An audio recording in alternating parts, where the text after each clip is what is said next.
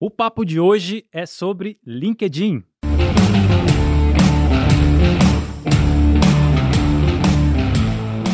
Fala galera, eu sou o Daniel Dalacqua. E eu sou o Ludia Mano. E esse é mais um episódio do Next Level, o podcast da Mirago. E hoje nós estamos com um convidado aqui bastante especial, que é o Cristiano Santos. Cristiano Santos, que é palestrante internacional, LinkedIn Top Voice, TEDx Speaker, professor, especialista, especialista em mídias sociais e LinkedIn e o mais importante, filho da dona Nair, né, Cristiano?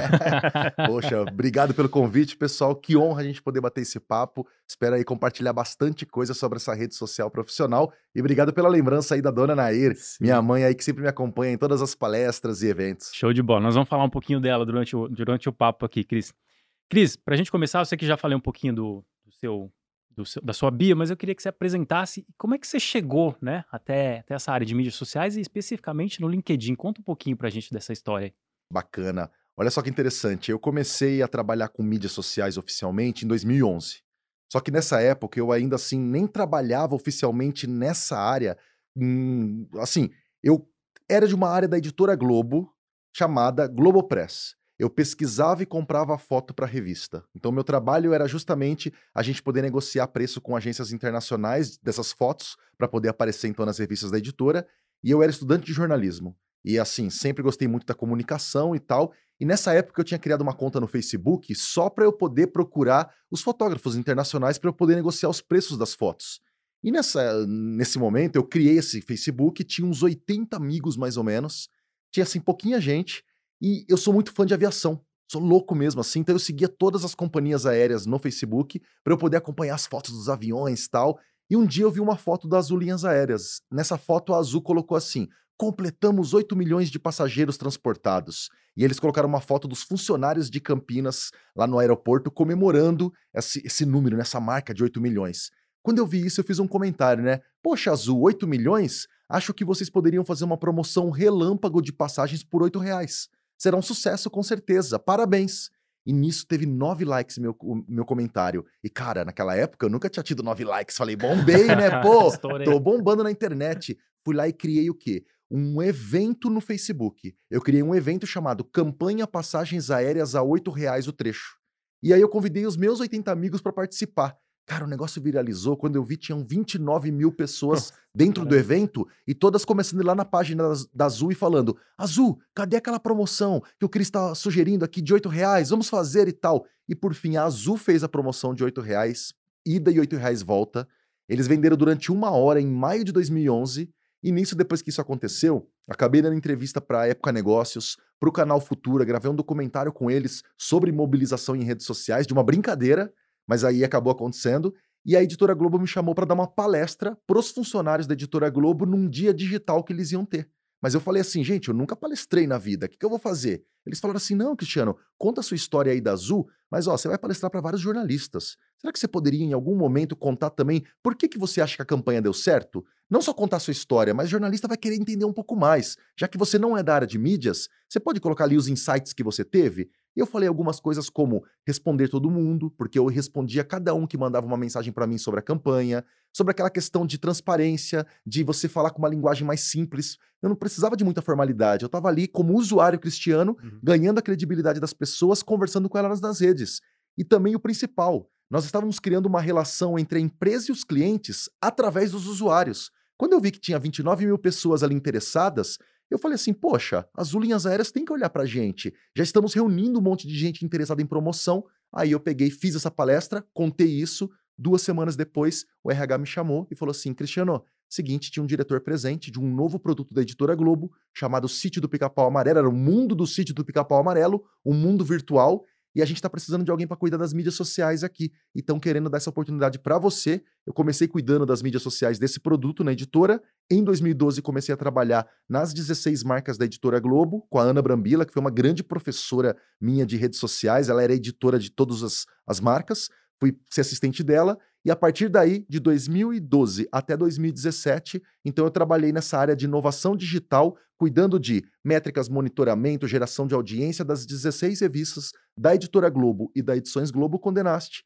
E aí, quando nesse meio do caminho, nesse, nessa descoberta do mundo das mídias sociais, eu, como muito fã de LinkedIn, criei um grupo no Facebook chamado LinkedIn Brasil de A a Z. E esse grupo que eu criei em 2014 começou a crescer com muita gente interessada em saber sobre LinkedIn. Eu postava a dica, galera começou a gostar. Alguns eventos começaram a me ver por lá e me chamar para dar palestra. Comecei a fazer minhas primeiras viagens. E sendo bem sincero, nós estamos falando de oito anos atrás, né? 2014, estamos aqui em 2022 nesse momento gravando aqui. Cara, de repente, de 2014 para frente, eu nem sei como se passaram esses meus oito anos, porque foi começando a vir como se fosse uma bola de neve. É um evento, é dois, é quatro, é oito, dezesseis, e quando eu vi, era cada hora numa cidade, em outras oportunidades também fora do Brasil, para falar sobre LinkedIn, tanto com palestra, curso, consultoria, o que começou com uma brincadeira lá nas linhas aéreas. Então, assim, eu acho muito interessante que as próprias mídias sociais mudaram a minha carreira e o próprio LinkedIn ali, quando eu comecei a falar, foi o que foi me galgando, assim, oportunidades. Tanto que, em 2017, eu pedi demissão da Globo e segui apenas com esse projeto de ser professor e palestrante, porque era muita demanda, era muita gente me abordando no LinkedIn, muita gente pedindo para viajar para tais lugares, tais eventos, e aí eu decidi então tocar minha carreira solo. Então eu falo que é fruto da própria rede social, né? Incrível essa história. Né? Rapaz, olha, resumi assim em cinco minutinhos aqui, tentar assim, passou até um filme na cabeça, viu? Muito legal. Muito massa. É, ô Cris, eu, assim, no, no passado muita gente pensava que o LinkedIn era uma rede social mais focada para a vida profissional, que não deixa de ser, mas que era uma coisa meio só para você conseguir um, uma oportunidade nova, para conseguir um emprego, etc e tal. Claro que ele é muito mais do que isso, né? A gente, todo mundo já sabe disso hoje. Como é que você enxerga hoje? Quais são as possibilidades dentro do LinkedIn? Você pode sim fazer uso para sua carreira, você pode usar para gerar mais negócios, você pode usar, enfim, para gerar networking. O que, que você vê como principais possibilidades dentro do LinkedIn? Cara, tem uma frase muito bacana do Jeff Wiener. O Jeff Wiener foi CEO do LinkedIn durante muitos anos e ele falou uma vez numa entrevista a seguinte frase: Diria que até algum tempo o LinkedIn era um lugar para colocar seu currículo online. Mas isso mudou. Não somos um site de empregos. Alguns anos percebemos que teríamos mais valor como negócio se investíssemos também em conteúdo voltado para profissionais.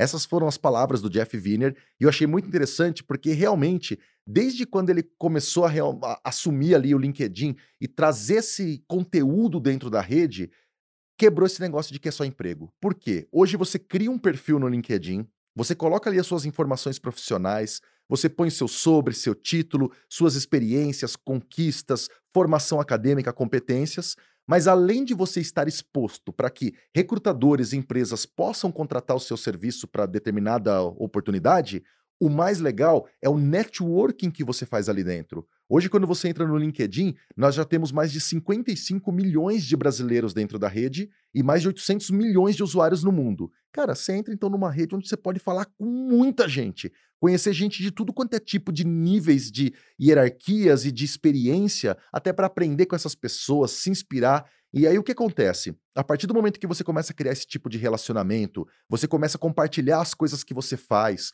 os projetos, tudo aquilo que faz parte da sua vida profissional, que é muito diferente do que só um currículo, né? Porque o currículo, o Dan Sherman, que é um autor de livros americano, inclusive ele tem um livro sobre LinkedIn, o Dan Sherman fala uma frase bem bacana, ele fala assim, ó, currículo serve para mostrar, que, mostrar quem você foi, não quem você é. E eu achei interessante porque no currículo muitas vezes a gente está estático. Uhum. A gente tem ali as nossas informações de tudo aquilo que a gente já fez. Hum. Enquanto isso, no LinkedIn, você mostra enquanto você está fazendo. Então, ele mostra muitos bastidores da sua vida profissional e que te ajuda a mostrar um pouquinho quem é você, quais são as suas habilidades, quais são as suas oportunidades. E com isso, tem muita gente, por exemplo, principalmente empreendedores, que viram no LinkedIn uma oportunidade de divulgar os negócios das suas empresas, uhum. mostrar os resultados que eles estão tendo, trazendo algum feedback de algum cliente. E colocando isso na timeline, por exemplo, que eu acho mais interessante do LinkedIn, além de você ter o perfil estático ali, o perfil preenchido com as informações, você tem uma timeline onde você pode postar conteúdo e você pode conversar, curtir, comentar, compartilhar como qualquer outra rede social, e é ali que você pode, de repente, utilizar como vitrine. Vitrine para gerar negócios, para gerar oportunidades, para as pessoas saberem quem você é. Então, realmente, o LinkedIn é um lugar que te ajuda a conseguir emprego? Sim, mas ele vai muito além disso. Ele te informa ele te forma também, até porque nós temos o LinkedIn Learning dentro do Uhum. LinkedIn, que é uma plataforma de cursos EAD, que o LinkedIn adquiriu, na verdade, o linda.com lá nos Estados Unidos. Esse linda.com é um grande site de cursos online. Os caras adquiriram, implantaram dentro do LinkedIn, criaram esse learning. Então hoje você ainda pode fazer cursos lá dentro e esses cursos ainda sobem como certificados dentro do seu perfil. Então ele informa, ele forma, ele te atualiza e ele te conecta. Vai muito além de emprego, né? Muito bom. Cara, e assim, pode ser que tenha muita gente nos ouvindo, assistindo, que tem lá o seu perfil no LinkedIn, mas tá aquele negócio meio parado, né? Às vezes a pessoa abre de vez em quando, dá uma olhada na timeline, mas enfim, não tá muito ativo naquele, naquele contexto. E, e pensando no contexto de conteúdo, né? Que que, que você acha que são um dos maiores desafios para um profissional que deseja começar, então, a, cara, legal, entendi isso, o Cris está falando, entendi que é importante, entendi, quero começar uma estratégia de criação de conteúdo ali na rede. O que, que você acha que são os principais desafios que essa pessoa vai ter ao começar na rede? Pela minha experiência como professor e palestrante, principalmente lidando muito com o pessoal em sala de aula, em eventos, e o pessoal batendo um papo comigo pós-palestra, por exemplo, eu acho que o principal desafio na criação de conteúdo para as pessoas é elas quebrarem primeiro o medo que elas têm de se expor. Eu acho que antes de tudo, porque às vezes a gente quer desenhar estratégia, quer desenhar já um planejamento, vamos lá então pensar nessas pautas tal, só que não adianta nada disso se a pessoa não tiver assim, quebrado aquele medo de ir lá e clicar no publicar. E eu vejo isso muito, tanto que uma vez eu escrevi um artigo no LinkedIn que ele falava a opinião alheia e sua incrível influência em nossas decisões. E eu escrevi esse artigo porque eu fiz um post sobre o que, que vocês acham assim sobre produção de conteúdo no LinkedIn. Vocês têm medo de postar? E vieram mais de 300 comentários com depoimentos assim bem fortes até sobre esse medo. E eu falei, poxa, eu vou pegar isso aqui e transformar num artigo para ajudar outros usuários que passam pela mesma situação. O que, que acontece? As pessoas no LinkedIn, nat- naturalmente, elas têm muito medo de errar. Porque assim, poxa, é principalmente sua vida profissional Sim. ali, você está exposto a um monte de outros profissionais e empresas, então, se eu postar alguma coisa muito indevida ou não tão interessante, pode ser que eu queime meu filme ali dentro do LinkedIn. E com isso, a gente tem aquela ligeira sensação de que os outros sabem muito mais dentro do LinkedIn. Poxa, mas eu sou conectado com grandes CEOs, com grandes diretores, gerentes. Quem sou eu na fila do pão para postar conteúdo no LinkedIn? Quem precisa do meu conteúdo? Tem muito essa sensação. É a síndrome do impostor. né? E esse tá exatamente isso, boa, a síndrome do impostor dentro dos conteúdos do LinkedIn. Porque a gente muitas vezes acha que eu não tenho nada que compartilhar. Ah, mas o meu conteúdo não é importante para ninguém. E aí a gente sempre começa conversando em sala de aula com as pessoas sobre o seguinte: cara, é impossível todo mundo saber tudo nesse mundo sobre tanta coisa. E é impossível todos estarem no mesmo nível. Então o que acontece? A partir do momento que você pensa que assim como você olha conteúdos de outras pessoas que te inspiram, você consome, lê e aprende, existem pessoas nesse momento que não têm o conhecimento que você tem, seja em qual nível você esteja. Se você de repente está no começo de carreira, deve ter alguém que ainda nem começou a trabalhar e vai querer entender com você como é que você começou na carreira. Se você já tem 30 anos de experiência, tem aquele que está nos 5 anos ainda e precisa entender como chegou aonde você chegou, como é que você Sim. chegou até esse local, como é que você então, por onde você passou, quais foram os desafios. E a partir do momento que você começa a pensar isso, eu sempre falei para os meus alunos, cara, pega aquele conhecimento que você tem sobre o assunto que você gosta de falar, transforma aquilo em conteúdo e posta. Porque assim, em rede social tudo é muito democrático. Se eu não gostar do seu conteúdo, provavelmente eu só não vou curtir. Tá, tem os haters, tem os trolls, tem a galera que pode aparecer ali e dar uma xingada, pode até ser. Mas quando você está produzindo um conteúdo de qualidade, quando você não está caçando likes ou cri- criando as famosas fanfics corporativas, aquelas historinhas só para poder gerar engajamento, se os usuários percebem que você de uma certa forma está tentando gerar um conteúdo sincero, legítimo e ajudando a sua comunidade de alguma forma, geralmente as pessoas simplesmente assim, quem se sensibilizou, aprendeu, quem se conectou com o seu conteúdo, curte, comenta, ou vai falar assim: nossa, não conhecia essa ferramenta, obrigado por compartilhar. E eu sempre dou esse desafio até para quem, para quem tá ouvindo a gente. Faz um post com alguma ferramenta que você aprendeu recentemente, sobre alguma coisa que você ouviu numa palestra, numa aula, num podcast, e comenta isso e faz um post sobre isso no LinkedIn. Geralmente alguém da sua rede vai falar assim: caramba, não conhecia, mas para isso, deixa uma pergunta também, um call to action lá no seu post. Uhum. Vocês já conheciam essa ferramenta? Compartilha aqui comigo nos comentários, porque eu quero saber qual é, o- qual é o conhecimento de vocês sobre, ou o que, que vocês acham dela. Sempre chame o público também para poder fazer esse tipo de, de interação. Por quê? Porque, na verdade, o conteúdo ele tem que ser uma coisa assim de, de mão dupla.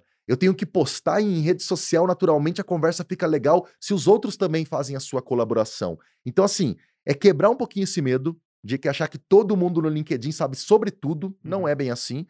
E a partir do momento em que você começar a criar conteúdo, não assustar se no primeiro momento não tiver like nenhum, flopar mesmo o conteúdo, porque de uma certa forma o algoritmo nem está tão acostumado a entregar conteúdo seu, as pessoas não estão acostumadas a ver conteúdo seu e curtir, comentar, então tem que ir começando. E falo de verdade, cara, eu em 2014, quando eu comecei a mexer no LinkedIn, eu fazia post que tinha um, dois likes. Mas Uhum. eu ia continuando, porque eu falei até agora há pouco aqui que quando eu recebi nove likes uma vez, pra mim aquilo já era bombar. Então acho que tem muito isso também. Se a gente não for só pela métrica da vaidade, que tipo, eu preciso já bombar e ter 5 mil likes, a cada um, dois, três likes, dois comentários, você vai sentir a utilidade do seu conteúdo e você vai se motivar, vai começar a criar uma frequência, o algoritmo vai começar a entender que você está sempre por ali e a partir daí o que, ele começa a fazer? Vai mostrando você mais para aquelas pessoas que já estão interagindo com o seu conteúdo e nisso você começa a aparecer. Então, quem quer começar a produzir conteúdo no LinkedIn, a minha dica é: pega aquele assunto então que vocês entendem,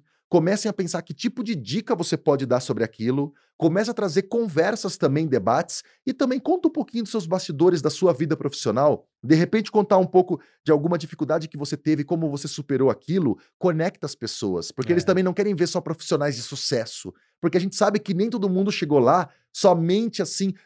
Poxa, na escada da fama, ele teve as suas dificuldades, suas barreiras, e entender essas barreiras inspira outros profissionais. E começa a criar. Começa a criar, e eu acho que o melhor, tá? Quer começar a criar conteúdo no LinkedIn? Consome. Começa a ler conteúdos de profissionais bacanas, começa a ver aqueles que você se identifica melhor, para você ir começando a ter uma ideia e criando a sua linguagem. É a melhor forma para você ir quebrando um pouquinho esse medo.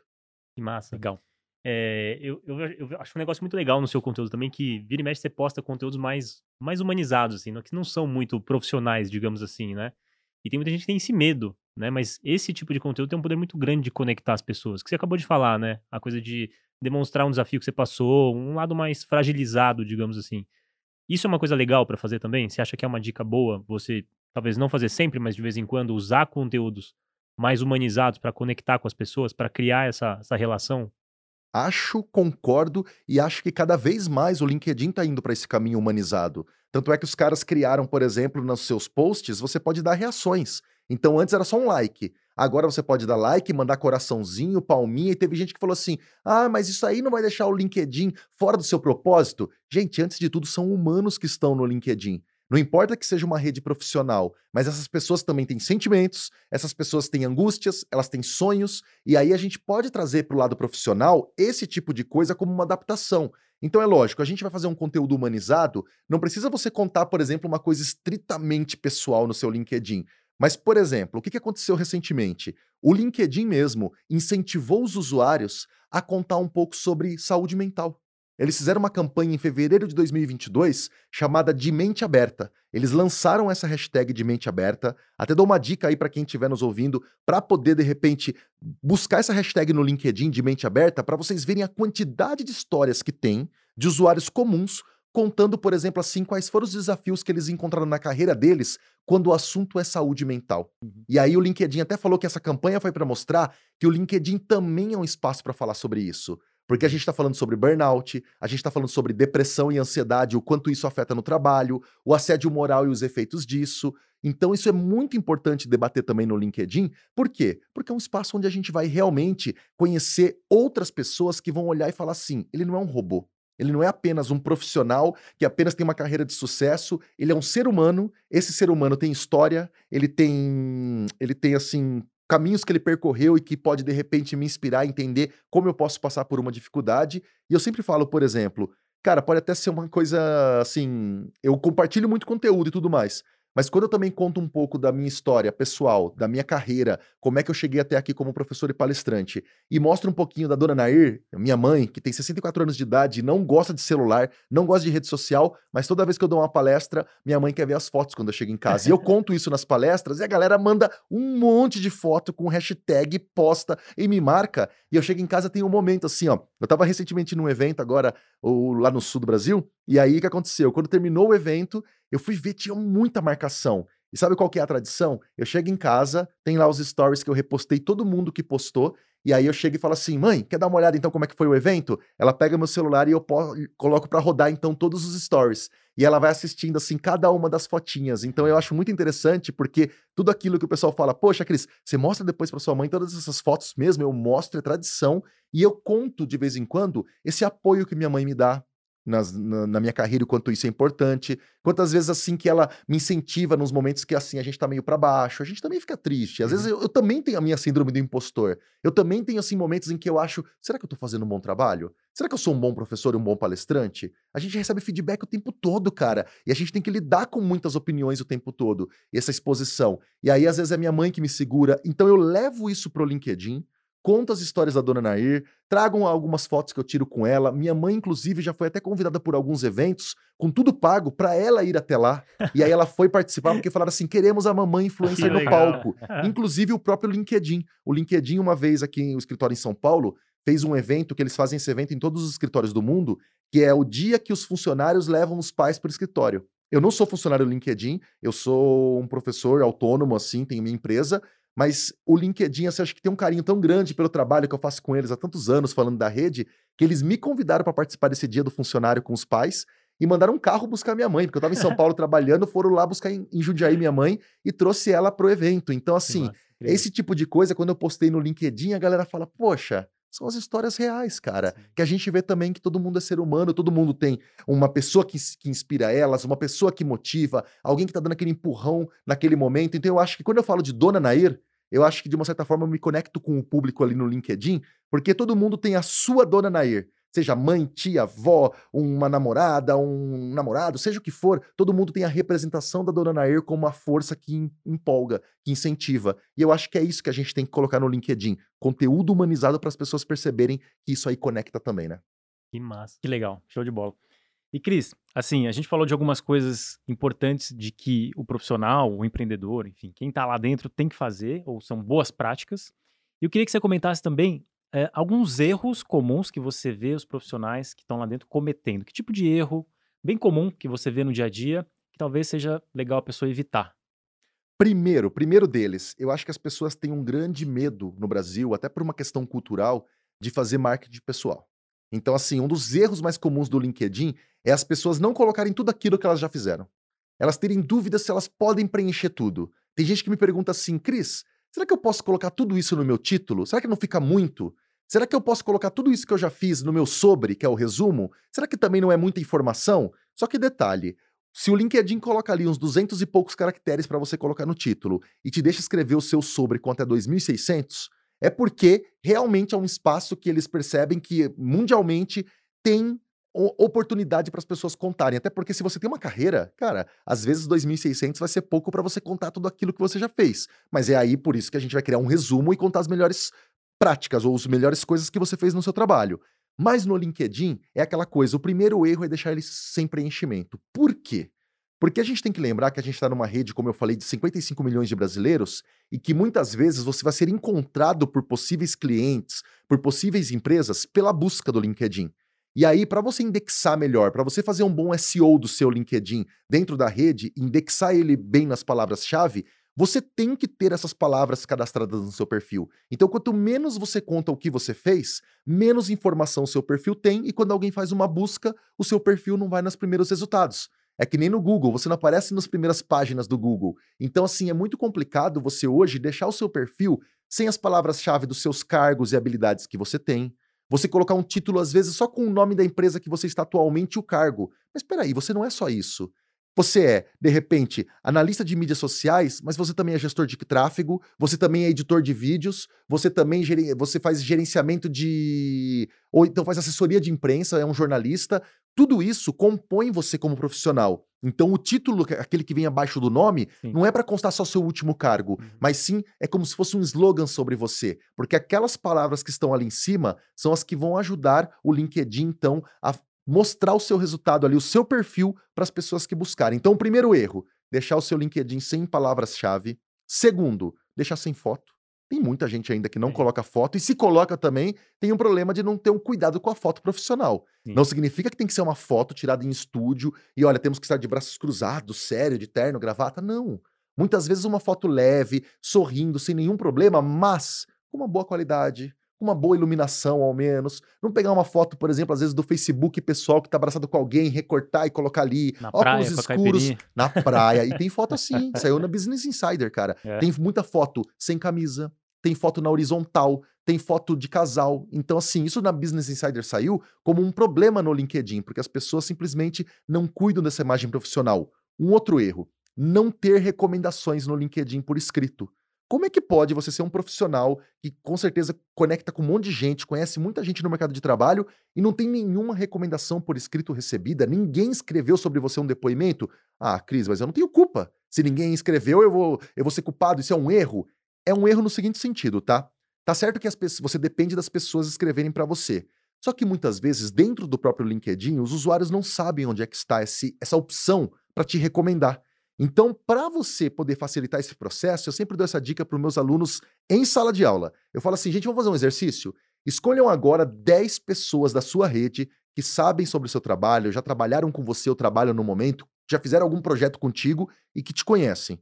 Pega essas 10 pessoas, elas têm que ser conexão sua, tem que ser amigo no LinkedIn, e aí vocês vão pedir recomendação e nós vamos fazer isso juntos. Aí o pessoal já fala: Meu Deus, pedir recomendação, que vergonha! Eu falei: se são pessoas que conhecem o seu trabalho, não é para ter vergonha, porque é apenas uma rede profissional onde você vai pedir uma recomendação e detalhe.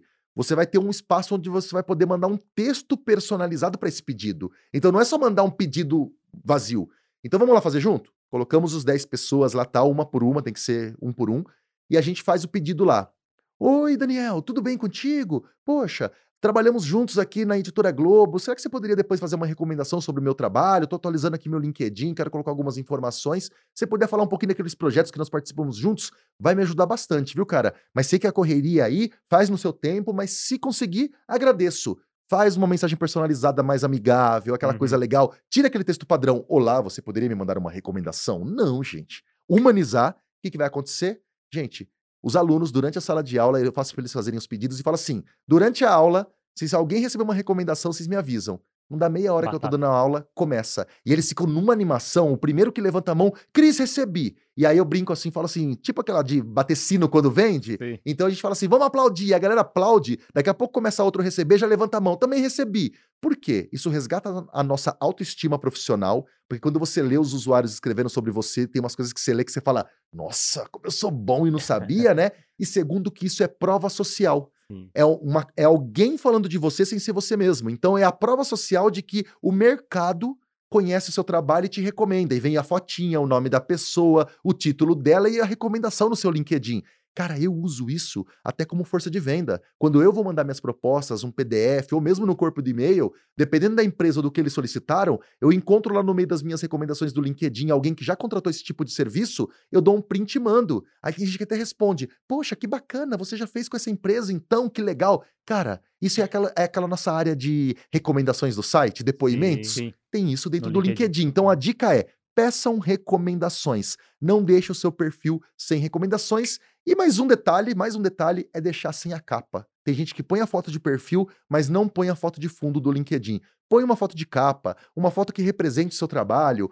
Ah, Cris, eu tenho minha empresa própria. Pode ser, de repente, o logo da sua empresa. Ou mesmo, ah, eu sou palestrante e professor. Põe uma foto de você palestrando, trabalhando. Mas põe uma capa que te represente, para poder não parecer que está desatualizado. E mais uma dica que é um erro, hein? As pessoas não personalizam a sua URL.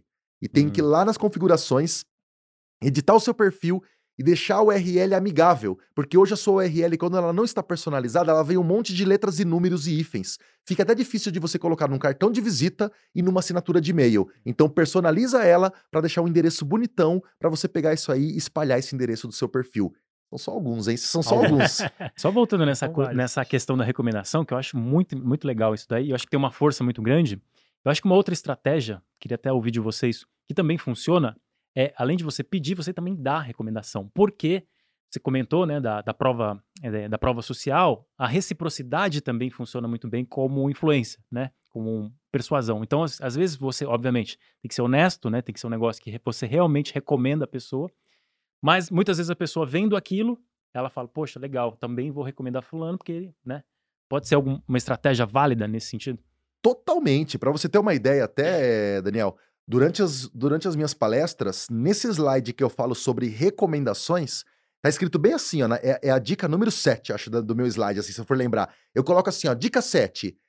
É, recomende e peça recomendações. Porque nesse mesmo menu que você vai no perfil de uma pessoa, clica no botãozinho mais que tem ali no perfil da pessoa e tem lá a opção pedir recomendação, Bem embaixo tem a opção recomendar. E eu falo pra galera, gente, a gente tá pedindo para as pessoas que nos conhecem, mas imagina você surpreender alguém com uma recomendação por escrito. Hum. Você pegar assim pessoas que você já trabalhou e do nada você pegar e escrever para elas. Além de você também estar tá praticando essa questão de um networking sustentável, de você não aparecer para as pessoas só na hora que for pedir algo, mas também criando essa empatia, lembre-se que às vezes você vai ativar o gatilho da reciprocidade. Tem gente que vai olhar assim e falar: pô, olha essa recomendação legal que ele me mandou. Inclusive, eu conheço o trabalho dele, vou mandar uma também. Então, também é uma forma de você receber de alguma forma. Mas lógico, a gente vai mandar, mandar.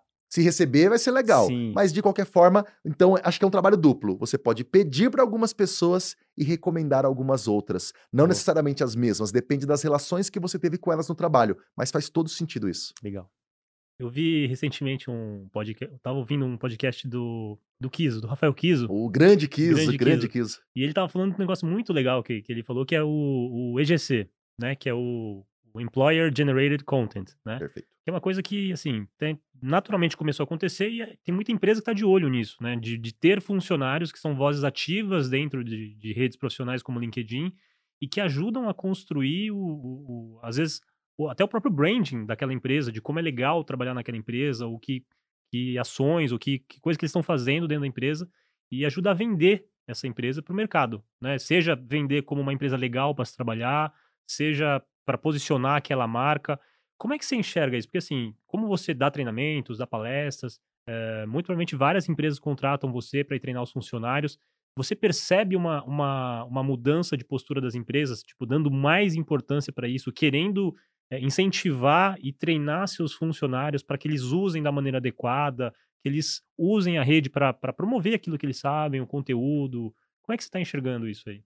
Um pouquinho antes da pandemia, já estava começando assim um movimento de, das empresas quererem então treinar os funcionários para essa questão de marca empregadora mesmo. Então eles estão querendo cada vez mais valorizar assim o profissional como um canal de comunicação também com os usuários através do seu perfil pessoal. Eu já estava começando a receber algumas demandas com a pandemia, com os funcionários cada um na sua casa, e eles sem aquele contato tão próximo, e eles querendo treinar ainda mais seus funcionários para poder manter aquele clima organizacional e tal, foi onde começou a explodir esse movimento, principalmente. Então, de 2020 para cá, eu vou te dizer que 90% das minhas demandas hoje são de treinamentos de employer branding. Hoje as empresas estão me contratando para treinar os funcionários, principalmente líderes, diretores. A gente vê no LinkedIn um movimento muito grande de CEOs aparecendo muito mais para falar da marca de, que eles trabalham, e as pessoas engajam às vezes muito mais com o perfil do CEO do que, que necessariamente marca, da marca. É. Então a gente tem grandes exemplos, por exemplo, o Ale Costa da Cacau Show, que uhum. faz um uhum. sucesso dentro do LinkedIn com os posts onde ele conta um pouquinho dos bastidores, da ação que está acontecendo dentro da Cacau Show. E é interessante que a gente vê um post dele e tem gente que coloca no comentário: que empresa maravilhosa! Olha aí, ó. Olha como é que é o trabalho de employer brand. A gente está vendo um post de um perfil pessoal, mas as pessoas entendem isso como um movimento da empresa como um todo. E aí a gente vê também o João Branco do McDonald's. Hum. Cara, ele faz um trabalho incrível de uhum. employer branding ali e vai trazendo outros profissionais para poder postar sobre isso. E eu achei muito interessante porque as empresas perceberam que os profissionais são grandes canais de marketing e que quando eles estão construindo seus próprios perfis pessoais, é lógico, isso é um grande benefício para eles, mas a empresa também se beneficia, porque eles têm uma voz que muitas vezes traz mais credibilidade. Uhum. Porque é muito mais fácil um usuário hoje acreditar num perfil pessoal do que um perfil empresarial. Não é que ele não confia na empresa, mas o perfil empresarial já traz aquela cara de propaganda. É. Ele vai falar bem da empresa. Agora, um profissional trazendo isso, o pessoal fala: poxa, que legal, são pessoas que gostam do que fazem nas suas empresas. Então, assim, essa demanda está cada vez maior. Esses treinamentos que eu tenho feito, principalmente, as empresas perceberam o quê? Elas querem que os profissionais entendam o LinkedIn. Porque eles falam assim, Cris, nós temos times de vendas aqui na nossa empresa que oferecem produtos para várias outras, ainda mais B2B, e que até já citaram que pós-reunião eles percebem que as pessoas com quem eles se reuniram em tal empresa vêm olhar os LinkedIn deles e que não tem nenhuma informação e eles acham que isso pode estar afetando até nas vendas. Por quê? Porque, vamos lá, você está querendo de repente comprar alguma coisa de uma empresa e você viu que um vendedor sentou ali na sua frente. é muito natural hoje esse movimento de, ah, deixa eu dar uma olhadinha no LinkedIn, qual a empresa essa pessoa já atendeu, como que é a relação dela com o mercado, com quem ela está conectada. Então, um perfil muito vazio, você não, não, não mostra aquele seu poder de social selling. Uhum. A venda social sua tá fraca, a sua reputação digital. Saiu uma matéria no próprio Mark que ele fala, falou uma vez: perfis pessoais no LinkedIn viraram espelhos das empresas. Então, com isso, mais do que nunca as empresas agora querem que esses profissionais escrevam melhor seus perfis, para assim ajudar até na busca de talentos, porque assim, poxa, nós queremos trazer as, aqui as melhores pessoas. Só que daí, quando um gestor, por exemplo, aborda uma pessoa no LinkedIn para trazer para a equipe, a gente tem que lembrar que o inverso também está sendo muito real de um usuário decidir tra trabalhar numa empresa, um candidato, de acordo com os valores daquela empresa, de acordo com o perfil da chefia, Será que de repente essa empresa tem os valores que eu quero? Será que a, a, chefia que eu vou trabalhar tem aquela experiência que justamente eu falo, pô, eu vou aprender muito com esse, com esse meu gestor? Então, com isso, um perfil bem preenchido ajuda também na atração e retenção de talentos. E como você mesmo falou, a marca empregadora. A marca empregadora é muito diferente da marca de produto, porque a marca de produto ela fala de produto e serviço. É bem aquele marketing do dia a dia. A marca empregadora tem que mostrar os valores da empresa, por que ela é um bom lugar para se trabalhar, quais são as ações que ela tem de responsabilidade social, desenvolvimento sustentável, de capacitação, de diversidade. E quem melhor para falar sobre isso do que quem está lá dentro, né? Então, de verdade, esse movimento aí que o Kiso comentou e que assim eu tenho trabalhado muito assim de perto, sentido as empresas pedindo isso, é uma tendência muito grande porque é aquela coisa, as empresas perceberam que incentivar o seu funcionário a preencher o LinkedIn não significa que o funcionário necessariamente amanhã vai estar fora da empresa, porque eles tem até alguns gestores que brincam comigo, Cris, se ele quiser sair da empresa, não é preencher o LinkedIn ou não que vai mudar. Se ele já está afim de ir para outra, nós temos uma outra questão que nós temos que resolver aqui, que é segurar essa questão de retenção mesmo, que aí independe de perfil preenchido no LinkedIn. Então tem até profissionais que, uma vez que tem essa liberdade de mexer no perfil, sem o chefe olhar e falar assim, opa, o que, que, é isso? Mexendo no LinkedIn, eles se sentem até mais à vontade, mais valorizados pela empresa, com espaço maior de comunicação e de poder colocar um pouquinho para fora o que eles estão fazendo, né? É uma mudança bem grande, assim, né? Se for pensar, há pouco tempo atrás, cara, eu, eu não, não viria um movimento desse assim. Talvez a pandemia tenha acelerado muito isso, como você falou, né? Agora, Cris, eu, eu queria entender de você e, e falar um pouquinho sobre métricas no LinkedIn. Então, em linhas gerais, assim, como que eu sei que eu estou fazendo bom trabalho nessa rede? Que, que, que métricas que eu devo avaliar para entender, cara, eu estou indo bem ou não? O que, que, eu, que, que eu olho ali? Boa. Vale lembrar que o perfil pessoal no LinkedIn ele traz algumas métricas muito importantes que, diferente de outras redes sociais, no perfil pessoal você consegue visualizar. Em outras redes você tem que ter o perfil business, você tem que ter o perfil empresarial, ou lá no Instagram você tem que ter o creator tal, ou, ou similares.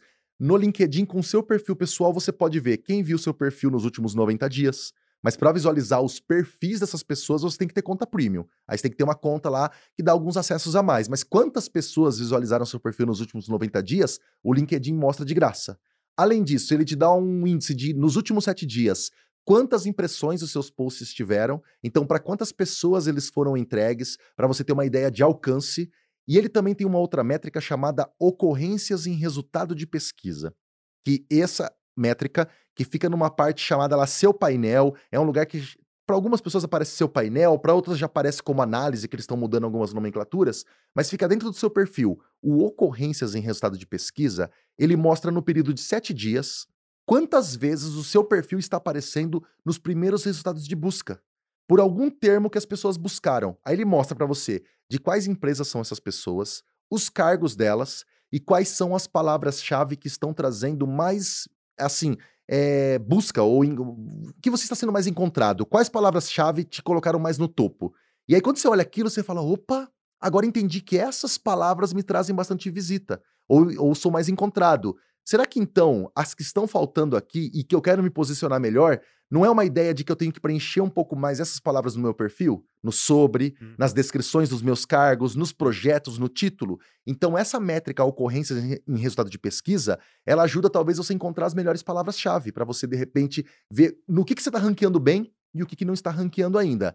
Essas são três métricas principais que o LinkedIn traz. Depois, dentro de cada post que você faz, você também vai ter um gráfico ali onde você vai poder ver a análise do post. Então, ele vê também para quais empresas, pessoas de quais empresas estão sendo entregues aquele post, quantas curtidas, comentários, compartilhamentos, mas o mais legal, de quais cidades. Você Uhum. consegue descobrir tanto os cargos quanto as cidades. E quando você olha assim, opa, eu tô alcançando muito uma cidade X, mas eu queria muito que o meu conteúdo alcançasse, por exemplo, Belo Horizonte, porque eu tô começando a abrir uma empresa lá, ou então tô procurando emprego por lá e acho que as pessoas de lá ainda não estão vendo. Das duas, uma. Ou realmente não estão vendo porque não, você não tem muitas conexões ali, ou você não está direcionando seu conteúdo para aquela região. Então, o que eu sempre recomendo? Você olhou essas métricas, por exemplo, no seu post e tá querendo se conectar com pessoas de mais de outros cargos ou de outras cidades, porque não estão aparecendo muito nas suas métricas aquelas cidades, usa a busca avançada do LinkedIn para localizar pessoas de acordo com empresa, de acordo com cargo, de acordo com região. Você pode filtrar isso numa busca. Você pode pôr um cargo, mas falar, "Ah, eu só quero pessoas de Recife. E aí você pode se conectar com profissionais de lá para ter mais gente na sua rede vendo seus posts daquelas regiões. E o que, que eu falo? É muito difícil hoje a gente taxar, por exemplo, assim, poxa, mas qual que é a porcentagem ideal? Porque isso varia muito. Uhum. Tem muita gente que até fala que no LinkedIn, diferente de outras redes, cara, quantidade realmente não é qualidade. Porque tem muita gente que tem 5 mil likes num post, mas já falou assim, gente, mas eu não vendo nada. Eu só sei criar posts que viralizam, que a galera adora, mas o meu produto em si ninguém compra. Que a galera gostou da história que eu postei ali. E tem gente que com 10 curtidas, dependendo do post, dependendo do que ela oferece, já conseguiu, com uma, um comentário de uma pessoa interessada, fechar um bom negócio para a empresa. Então, o que, que eu digo? Sempre dá uma olhada no número de pessoas que seu post está alcançando, tem lá o seu alcance, as suas impressões, quantas curtidas, comentários vocês estão tendo, principalmente para você ir medindo se post a post você está melhorando, se está tendo uma qualidade maior. E outra, nós não vamos estar sempre numa crescente. Uhum. Se cair, não significa que às vezes aquele post não é bom ou não gostaram do conteúdo. Analisa se não foi o dia da semana, se não foi o horário, se não foi de repente o momento, se o assunto do momento no mundo era outro e as pessoas não querem saber disso que você está postando agora. E outra coisa, aos pouquinhos você vai entendendo pelas métricas qual tipo de conteúdo funciona melhor com a sua rede. Então eu falo que a melhor métrica ali do LinkedIn é a nossa análise mesmo, a capacidade de olhar para curtida, comentário e compartilhamento, mas estudar o tipo de conteúdo. Essa métrica nossa de pegar e olhar para isso aí, além de números apenas de, ah, mas eu consegui 10 mil likes, isso é sucesso? Às vezes não. No outro dia você pode fazer um post que teve 15 likes. Uhum. Então, o ideal é pegar todos esses números, pegar o número de pessoas que viram seu perfil, ocorrências de pesquisa, tudo mais, juntar tudo isso e fazer uma análise de estou chegando no público que eu quero? Estou tendo retorno de propostas? Estou recebendo recrutadores? Será que tem alguém pedindo meus serviços? Então, tudo isso tem que ser analisado na hora de você falar se aquilo lá está funcionando para você. Porque realmente, números ali no LinkedIn, se a gente só olhar por isso, pode ser só apenas um trabalho de vaidade. Boa. O Gary Vee, ele bate muito na tecla do LinkedIn, né? Ele fala muito que TikTok e LinkedIn são duas redes que têm um alcance orgânico fenomenal e são muito, ele fala underrated, né? São muito subestimadas ainda pela galera.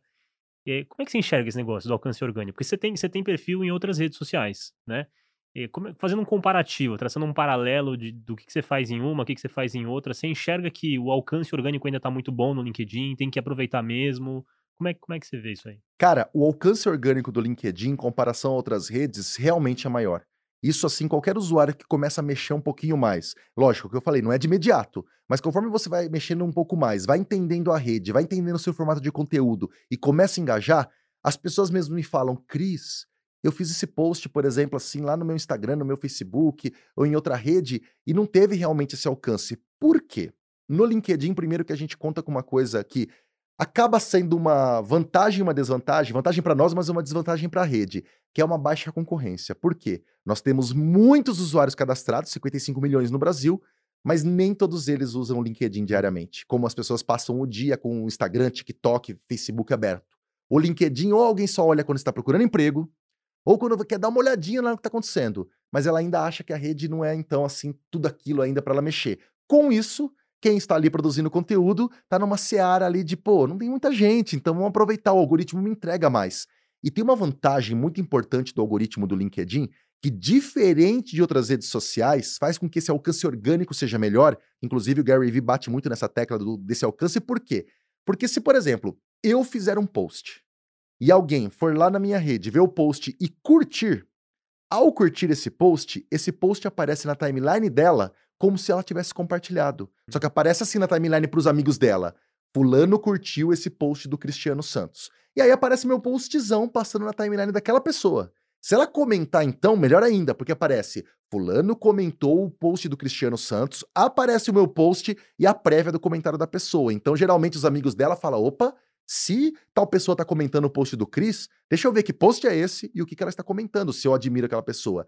Com isso, é muito normal, às vezes, acontecer um movimento que é o seguinte: tem gente que tem mil amigos no LinkedIn e o post, quando ele olha lá, deu 5 mil de alcance. Ele fala: Meu Deus do céu, como é que eu alcancei muito mais do que o meu número de seguidores? Mas é porque, lembra, se cada like, cada comentário tá jogando nas timelines alheias, cada uma daquelas pessoas também tem o seu número de amigos.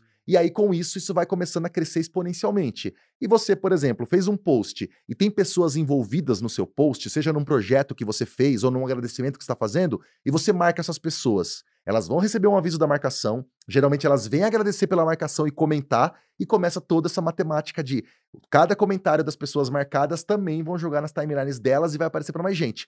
Por isso que tem muita gente que faz uma quer fazer uma maracutaia, que a galera não gosta no LinkedIn. Ela escreve um post e lá embaixo ela marca uns 30 nomes. Hum. Gostaram disso e marca 30 nomes?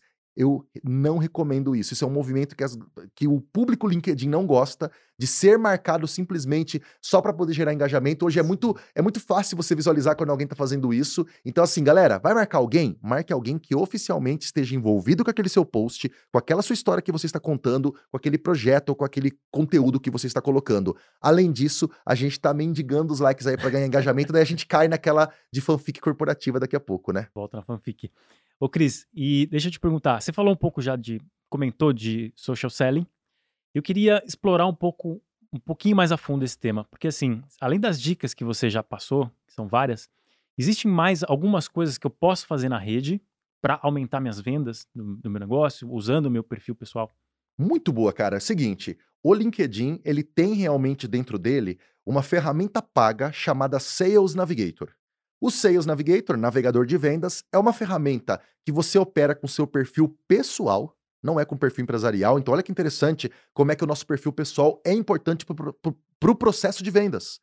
Você loga com o seu perfil pessoal, só que esse Sales Navigator, ele não vai mostrar para você, por exemplo, dentro dele, as suas conexões do LinkedIn. Então, se eu tiver 20 mil conexões no meu LinkedIn, pessoa física ali, e eu logar no Sales Navigator, eu não vejo nada das minhas 20 mil conexões. O Sales Navigator, o foco dele é te mostrar leads. Ele vai ver pelo seu preenchimento de perfil, quais são os possíveis leads que podem comprar o seu produto ou que podem se interessar pelo seu serviço. E aí, a partir daí, você vai poder seguir esses leads, começar a ver as coisas que eles postam, se conectar com eles e ter mais informações sobre eles até na hora de você abordar antes de uma venda. Porque a gente sabe que a venda fria em rede social é um tiro no pé. Se você vai abordar alguém, o interessante é às vezes você primeiro colocar o foco naquela pessoa falar que você viu um post dela sobre tal assunto, mostrar que você deu uma olhada no perfil e que entendeu o que, que ela faz, do que só mandar assim: olá, trabalho em tal empresa e temos a solução para você. Toma aqui meu link, meu site, tal, tal, tal. Não. Primeiro é conversar com o outro. Então, o Sales Navigator te ajuda a você filtrar e ter um pouco mais de atenção naqueles possíveis clientes. E você poder dar uma atenção e interação mais de perto. Ah, ver um post legal de um lead, comentar esse post para o cara saber que você existe. Às vezes a venda não é você oferecendo. Falo por experiência própria. Em oito anos que eu trabalho assim, dentro ali do LinkedIn, postando e tudo mais, e eu tenho a minha empresa de treinamentos, cursos, palestras e minhas consultorias, cara, eu faço as minhas entregas dos meus posts principalmente com o que eu já fiz, com o que eu estou entregando para um cliente, por exemplo. E aí vem alguém que me chama na inbox e fala: Nossa, Cris, eu vi que você faz isso, como é que eu faço para trazer isso para minha empresa? E às vezes nem, nem faço o post, mas eu estou comentando posts de outras empresas ou de pessoas que são dessa área que eu tenho interesse em um dia trabalhar lá, trabalhar com aquela empresa naquela área, eu comento os posts daquelas pessoas, o que, que elas fazem?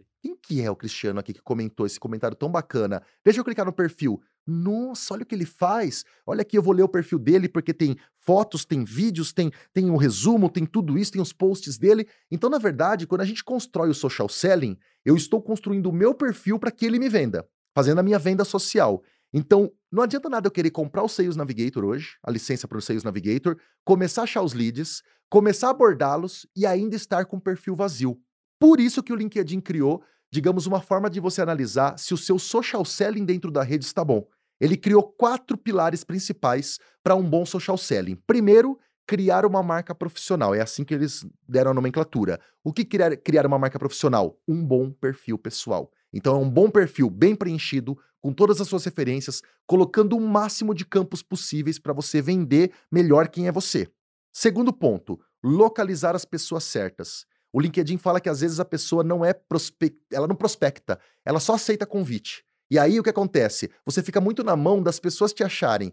Um bom social seller, ele tem que buscar as pessoas certas. Então ele tem que usar a busca avançada do LinkedIn para localizar os melhores clientes. Se você já sabe que é determinado cargo de tais tipos de empresas que são os que consomem seu produto, vai no filtro do LinkedIn e coloca isso para você encontrar esses prospects, adicioná-los e eles começarem a olhar o que, que você faz para eles poderem se interessar. Então é o localizar as pessoas certas. Terceiro ponto, interagir usando insights. O que, que é isso? Curtida, comentário, compartilhamento, postagem é a parte da interação, trazer insights, trazer novidades, trazer um pouquinho do que você faz uhum. para sua rede entender o que, que você então entrega. E o último ponto, cultive relacionamentos. O que, que é? É você responder mensagens privadas, responder comentários, aceitar convites também, porque é importante você criar esses relacionamentos. O que, que vai acontecer com tudo isso? Adivinha? Você criando esses quatro pontos, o LinkedIn criou um índice chamado Social Selling Index, o índice de vendas sociais.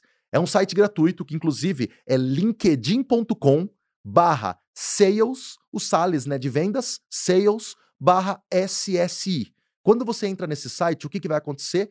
Ele vai analisar esses quatro pontos que eu falei: criar uma marca profissional, localizar as pessoas certas, interagir e cultivar relacionamentos. Para cada um deles, ele dá 25 pontos, que somando os quatro dariam 100 pontos, e ele vai te falar: olha, você não está com o perfil muito bem preenchido, tirou 10 dos 25 pontos. Você não está localizando pessoas, tirou 8. Ah, você está engajando, tirou 20. E você não está cultivando relacionamentos, tirou 5. Ele soma essas quatro e te dá uma nota de 0 a 100. E aí você vai ter o seu Social Selling Index. Que a gente fala assim, cara, ficar no 50-50 é a mesma coisa que tô no meio a meio. Então, um bom Social Selling Index é a partir de 60 pontos. Uhum. Então, uhum. esse é um índice muito bom para uma pessoa até entender se ela está fazendo as coisas boas no LinkedIn. Isso quando eu faço em palestra, eu faço ao vivo com a galera do teste, a galera se assusta que fala assim: Cris do céu, meu perfil tá 18, socorro. Eu falo assim, mas peraí, você mexe? Não, eu não mexo, então não fique assustado. Que bom que tá 18 sem você mexer. Eu ficaria assustado se você está mexendo já faz tempo e continua no 18. Sim. Quer dizer que você não tá fazendo direito. Então, não. Se o seu perfil tá baixo hoje, para quem aqui tá fazendo o teste do SSI com a gente aqui falando ao vivo, cara, se olhou que está baixo, olha as barrinhas coloridas que esse teste mostra, vem cada um desses pontos do social selling, qual que está mais baixo, e você já entende de cara o que você tem que melhorar. Então isso é um bom radar. Fora que essa ferramenta mostra mais embaixo, qual que é a média do SSI de quem é do mesmo setor que você, para você ver se você está mais baixo ou mais alto que a concorrência, benchmarking total, e tem um do lado chamado pessoas na sua rede, que é a média de SSI de quem é sua conexão no LinkedIn, dos seus amigos.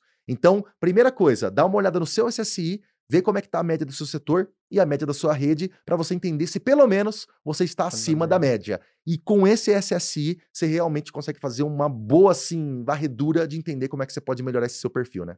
Caramba. Fantástico, muito boa dica. Que dica massa, hein? Ó, se você tá assistindo aí, deixa um like aí no vídeo, que essa dica aqui valeu, valeu o vídeo. E, é... O Cris, você falou aí no meio da, da sua fala aí, a respeito de postar vídeos, né? E a gente percebe um movimento muito claro das outras redes sociais de dar um enfoque muito maior no formato vídeo. Como é que você enxerga isso no LinkedIn? Hoje é um formato de conteúdo que é privilegiado no LinkedIn, ele também está dando esse foco maior para vídeos dentro da plataforma ou não? Como é, que você, como é que enxerga isso aí? Sim, é interessante ver que o LinkedIn também tem essa tendência para vídeos. O LinkedIn está começando cada vez mais a mostrar mais vídeos na timeline, mas claro, a gente tem que encontrar o melhor formato a gente tem que encontrar a melhor linguagem, a gente tem que lembrar também que, de novo, a gente está com, competindo com muitos conteúdos, então não é só subir qualquer vídeo que a gente simplesmente vai conseguir um retorno. Tem muita gente que fala assim, pô, eu subi um vídeo e não deu nada. É que às vezes o próprio vídeo pode não ter um bom call to action para as pessoas quererem deixar um comentário, por exemplo, sobre o vídeo, ou alguma ideia que a pessoa queira debater. E aí, com isso, lembre-se, se não tem ninguém curtindo o vídeo nem comentando, você está perdendo aquela, aquele alcance orgânico que joga nas timelines das outras pessoas que eu citei. Então é muito importante também a gente pensar: será que o meu vídeo está interessante, o formato dele e tal? Mas sim, a plataforma está começando a dar cada vez mais espaço para isso. O próprio LinkedIn hoje, você pode subir um vídeo na, no, na timeline de até 10 minutos de duração. Mas lembrando que eu acho que assim, para rede social, ainda mais nessa era que a gente tem de vídeos curtos aí, vídeos curtos, mas a gente já tá vendo o movimento tanto É. do, do Instagram quanto do TikTok de aumentar o tempo dos Aumentar. vídeos curtos. Então, é curto, mas daqui a pouco vai ser longo de novo. Mas a gente sabe que numa timeline, às vezes 10 minutos tem que ser um baita de um conteúdo. Mas começa testando com vídeos menores. Inclusive, uma vez eu fiz uma campanha junto com o pessoal do LinkedIn, nós criamos vídeos com dicas sobre a ferramenta. E os nossos vídeos tinham, assim, um minuto e pouquinho. E nós tivemos um ótimo engajamento, porque era aquela ideia assim, dicas rápidas para você consumir Uma rapidamente, pílula, né? pílula, e aí a gente quebrou esses vídeos em vários, fizemos uma série. Então, assim, o vídeo, a série inteira tinha 6, 7 minutos. A gente Legal. quebrou em mini vídeos para poder cada vez trazer uma dica separada. Então, assim, isso é mais pelo formato de consumo de conteúdo mesmo. E o LinkedIn também criou a ferramenta de live em 2019, que até então era uma ferramenta limitada só para as pessoas que eles convidaram. Eles estavam convidando algumas pessoas para ser beta testers, e aí as pessoas até falavam assim: Poxa, eu quero muito fazer live e nunca fui chamado. Preenchiam uns formulários que o LinkedIn falava que se você quisesse fazer parte desse teste, você podia mandar uma solicitação, eles iam analisar o seu perfil e iriam de repente liberar para você também testar. Só que isso estava assim muito aquela coisa engatinhando, muitos anos todo mundo querendo fazer e não era liberado. Recentemente, o LinkedIn criou uma forma também para incentivar as pessoas com esses conteúdos de vídeo a todo mundo poder fazer live. E agora todo usuário comum pode fazer live, mas nem todo mundo sabe ainda, porque você não vai abrir seu LinkedIn, tem lá um botão escrito faça uma live. Como é que você faz? Existe no seu perfil um menu chamado recursos. Um menuzinho lá, procura um pouquinho lá abaixo do seu sobre recursos. Dentro desse recursos existe uma opção chamada modo de criação.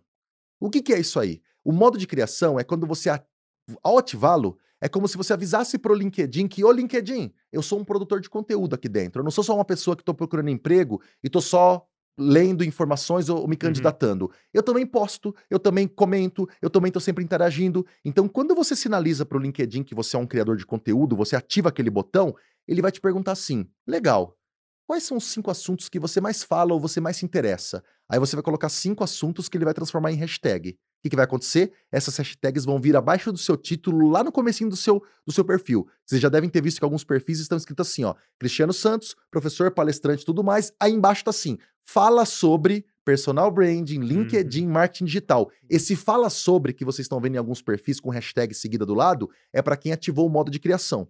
Ao ativar o modo de criação, também tem outro detalhe.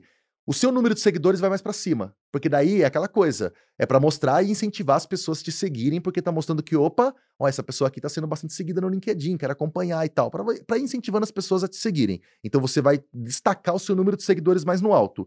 Os seus conteúdos que você postou e que estão dentro do seu perfil, que é uma caixinha chamada atividades, essa caixa de atividades também sobe lá para cima. Porque o ideal é, se você é um produtor de conteúdo, eu tô abrindo o seu perfil, é, o ideal é que eu primeiro veja as suas atividades antes de ler o seu sobre, de ler suas experiências profissionais. Mas o mais legal é que, depois que ativou isso, além de todas essas funções que eu citei, você vai ter duas opções lá. A partir de agora você pode fazer live no LinkedIn e a partir de agora você pode criar newsletter. E quando você cria uma newsletter no LinkedIn, ao criar a sua primeira newsletter, como se fosse um artigo longo que você manda, ele manda para todas as suas conexões um aviso e se as pessoas querem assinar a sua newsletter. Então, além de você ter os seus seguidores no LinkedIn, você pode ter uma newsletter de um tema X com seguidores específicos sobre aquilo, que cada vez que você produzir um texto dentro da newsletter, essas pessoas recebem uma notificação, saiu um novo texto lá dessa pessoa na newsletter. Então, cara, olha que legal. Então, eu faço live, eu faço newsletter, eu produzo conteúdo, eu coloco aquele fala sobre, tudo isso é o LinkedIn incentivando as pessoas a criarem cada vez mais conteúdo dentro da rede. E é o que eu falo, gente, de verdade. Muita gente às vezes desanima por ver conteúdo que não interessa, por ver coisas assim que, ai, Cris, e aquelas pessoas que forçam para ganhar like? Isso me cansa na rede social. É real, isso daí é uma, é uma queixa. Mas nós temos várias opções no LinkedIn para você ocultar um determinado tipo de conteúdo, Uhum. para você denunciar se de repente ele for totalmente um spam. Use esse recurso das três bolinhas do lado dos posts que você visualizar e seleciona alguma dessas coisas para ajudar o algoritmo a entender o que, que você quer ver e o que você não quer ver. Porque quanto mais você constrói uma timeline mais interessante, mais conteúdo bacana pode vir, mais profissionais bacanas você pode conhecer e, claro, você vai começar também a se conectar com gente que, ao produzir os seus conteúdos, seja em foto, em vídeo, o que for, você pode ter mais interação com pessoas que realmente importam para sua rede, né? Muito bom. Cris, é, você que vive e respira LinkedIn, né? O que, que você enxerga de tendências aí para os próximos anos? Ou, de repente, alguma coisa que você tem contato lá com o próprio LinkedIn? O que, que você vê que, que a rede vai evoluir? Em que passo que isso vai estar nos próximos anos? Cara, eu acho que o principal que a gente acompanha muito dentro do LinkedIn é cada vez mais eles se abrirem para uma plataforma multidisciplinar, digamos assim, de ter vários tipos de fontes de trabalho, de formatos, porque até então o LinkedIn sempre foi muito assim aquela cara de carreira corporativa, Hum, CLT, de uma empresa, até o próprio formato do LinkedIn nasceu com aquela coisa de experiência profissional, formação acadêmica e tudo mais, e cada vez mais a gente vê que não é só isso. Tem muita gente ali agora que é, é profissional liberal, tem muita gente, por exemplo, que, ah, eu sou um influenciador e tenho um canal no YouTube, como é que eu vou preencher isso no meu LinkedIn? Eu não tenho uma experiência profissional necessariamente como empresa registrada, mas eu posso colocar isso no LinkedIn? Para isso, o LinkedIn, a tendência de ele estar começando a abrir esse leque, a gente viu que recentemente ele também criou uma página de serviços. Então você pode criar, além do seu perfil pessoal, dentro do perfil pessoal, uma página de serviços. Onde você coloca os tipos de serviços que você presta, pode Legal. selecionar até 10, que o próprio LinkedIn sugere lá. Você coloca as descrições daquilo que você presta de serviços, fotos ou vídeos que você tem sobre isso, pode pedir avaliações para quem já consumiu esse serviço, a pessoa dá o número de estrelinhas para você, isso fica no seu perfil, e por ali a pessoa pode clicar num solicitar proposta. E aí você recebe um aviso, você recebeu uma nova solicitação de treinamento corporativo, ou você recebeu uma nova solicitação de design. Isso Fantástico. acontece. Uhum. Então essa daí é para poder mostrar que a- o LinkedIn vê essa tendência cada vez maior de profissionais liberais fomentador de negócios, né? fomentador de negócios que vai além do formato carteira assinada. Isso é uma tendência. Outra tendência é que o LinkedIn percebe que cada vez mais essa questão multimídia tem que ser muito colocada ali dentro. Então eles criaram o campo em destaque no seu LinkedIn, que você pode pôr foto, vídeo, apresentação em PDF, coisas que são mais assim visuais, porque a gente também tem muita gente da parte criativa que também quer preencher o seu LinkedIn e falava assim: "Mas o meu principal conteúdo é visual. Como é que eu, designer, ou eu que sou um youtuber, vou colocar coisas no meu LinkedIn? Então hoje você tem vários campos para isso. E claro, ele acompanha muito mais essas tendências, principalmente assim, de lançamentos de ferramentas. O LinkedIn testa bastante. Recentemente ele testou os stories, mas eles perceberam que os stories no LinkedIn não funcionaram tão bem quanto em outras redes, então eles testaram e depois tiraram do ar. Então funcionou por um tempo. A galera usou, mas não tanto com aquela adesão como em outras redes. Então, assim, é interessante que a gente vê que a rede também olha quais são as tendências do mercado como um todo. Será que então, para onde está indo esse mercado de mídias sociais? Recentemente, o LinkedIn lançou também uma ferramenta de áudio. Então, assim como a gente teve aquela geração Clubhouse, Clubhouse. Clubhouse e a galera fazendo conteúdos em áudio, que hoje a gente tem os spaces do Twitter, que até assim, você vê alguns spaces de discussões muito interessantes, o LinkedIn criou também essa questão de ferramenta de áudio, salas de áudio para as pessoas baterem papo. Então, esse formato mais podcast e tal, ao vivo. Então, assim, o que eu vejo é que o LinkedIn vai cada vez mais se integrar para realmente ele ser assim. O pessoal fala que ele é um currículo Lattes da nossa vida profissional. Então, para quem é da vida acadêmica e está acostumado com Lattes, no LinkedIn vai ser toda a sua concentração de informação. Você vai ter ali o seu currículo, você vai ter ali a sua produção de conteúdo, você vai ter o seu blog ali no LinkedIn, que é essa parte de escrever artigos e newsletter, você vai ter o seu canal ali, porque você publica seus vídeos e publica, por exemplo, suas lives, e além disso, você vai ter também toda essa parte de interação e networking. E claro, é, falar de rede social é uma coisa assim muito. Eu, eu costumo dizer assim que é um mistério, porque a gente fala assim: daqui a seis meses tudo pode mudar. E eu já estou muito curioso para ver como é que vai ser o caminho do LinkedIn no metaverso. Isso é uma coisa que eu quero acompanhar muito, principalmente assim, a gente sabe que a Microsoft está desenvolvendo aí seu metaverso também. Microsoft é dona do LinkedIn, então provavelmente a gente vai ter conexões interessantes aí, salas de reunião dentro do LinkedIn, já no metaverso, e entrevistas de emprego no metaverso para perfis no LinkedIn. Como vai ser isso? Legal. Então a gente também está querendo assim ver muito de perto. Eu já estou lendo coisas sobre isso e espero em breve trazer novidades no meu perfil sobre. Show de bola. Que massa.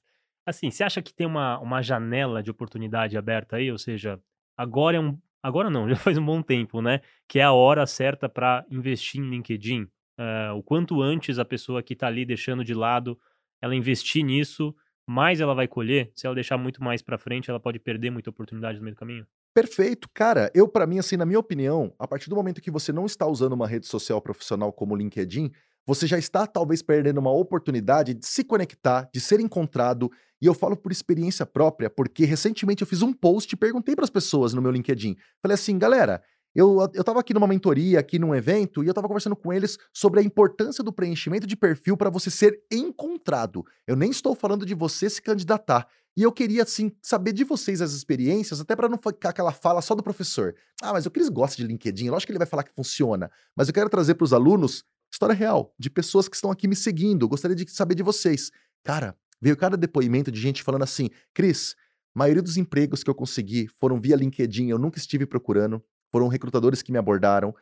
Ah, teve gente que fechou uma vez um negócio com uma empresa porque ele falou assim: Cris, você me deu aquela dica de preenchimento, eu comecei a preencher melhor o meu perfil, já uma empresa me ligou e já estamos negociando aqui um, um contrato e tudo mais.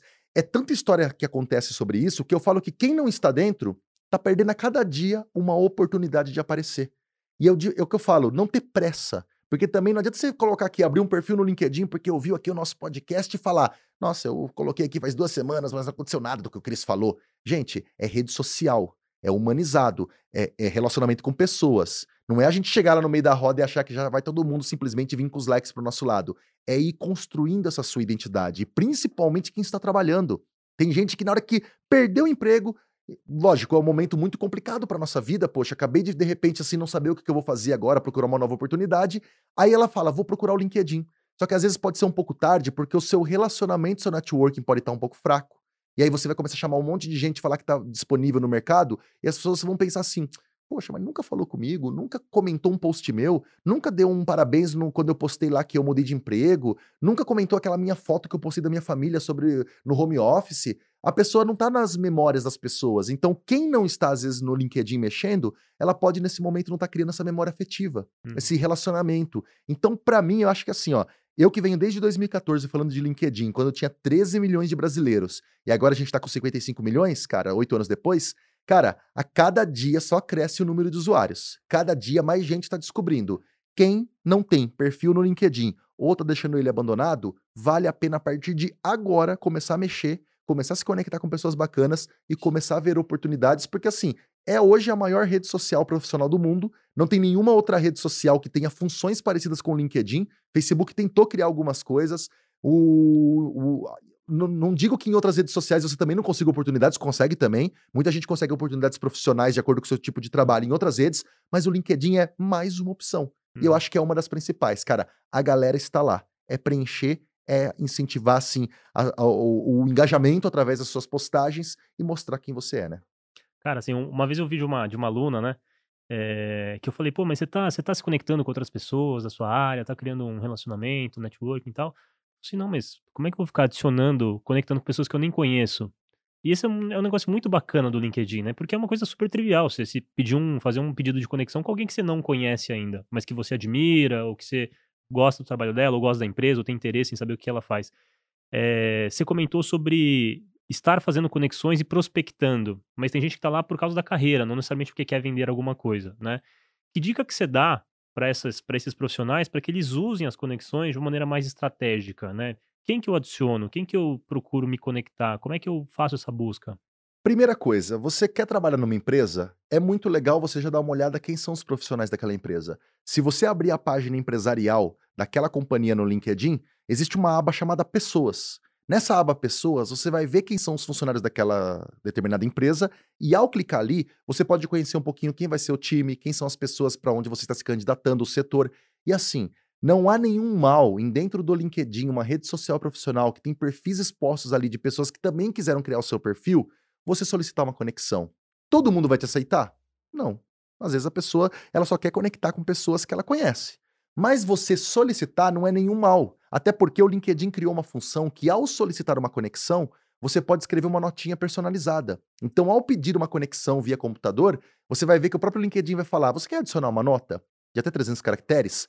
Usem essa nota. O segredo para fazer boas conexões no LinkedIn, seja se você está procurando emprego, seja se você está querendo vender serviços, negócios, é você primeiro saber a forma de se apresentar. E você falou uma coisa muito boa. De repente já se apresentar e falar assim: Oi, olha, eu sou dessa área também que você trabalha e eu quero me conectar com profissionais que sejam um exemplo, que eu quero seguir assim para poder aprender um pouco mais. Se você puder aceitar meu convite de conexão para eu poder te seguir, aprender contigo, primeiro começa dessa forma. Não é já chegando e conectando e falando assim: Oi, estou disponível no mercado, segue aqui meu currículo. Porque, de novo, isso é aquela coisa fria que muitas vezes as pessoas podem não dar a atenção necessária pra gente. Então, muitas vezes, a conexão pode ser o que vai despertar depois a curiosidade daquele recrutador que você conectou, ou aquela pessoa que você está ali conectando, de vir no seu perfil e saber quem é você. Nem todo mundo manda mensagem personalizada. E quando chega alguma mensagem personalizada nos pedidos das pessoas, elas têm uma tendência de olhar primeiro aquela que está personalizada. mas deixa eu ver o que a pessoa escreveu. Sim. E aí ela tem a tendência de aceitar aquele convite pela gentileza da pessoa de ter escrito um pouco mais. E cuidado com texto robótico. Uhum. Cuidado com texto parecendo muito assim: Olá, acompanho muito seu trabalho e sei que você é uma referência na sua área, é um sucesso e quero me conectar contigo. Não, gente, dá uma olhadinha no perfil da pessoa, vê o que ela faz de verdade. Oi, vi até um post seu super bacana sobre recursos humanos. Eu achei legal aquele debate, quero muito acompanhar você para mostrar para aquela pessoa que, opa, não foi mensagem genérica. Começa a se conectar, faz essa busca, adiciona a notinha personalizada e você que está procurando emprego, começa a se conectar com pessoas daquelas empresas que você quer trabalhar um dia. Gestores e tudo mais, pode até falar: olha, um dia eu gostaria de trabalhar nessa empresa e quero te acompanhar para poder entender assim como que é o seu trabalho, para quem sabe um dia também estar aí como você. É. Mostra que as pessoas podem ser exemplos para você. Esse tipo de empatia costuma gerar assim uma, poxa, uma identificação. Um dia Uhum. era aquela pessoa também procurando. Então isso é legal. E outra, se você está procurando vender seus produtos e serviços para algumas empresas, se conecte com aquelas pessoas que são as pessoas responsáveis por contratar o seu tipo de produto ou serviço na empresa dela.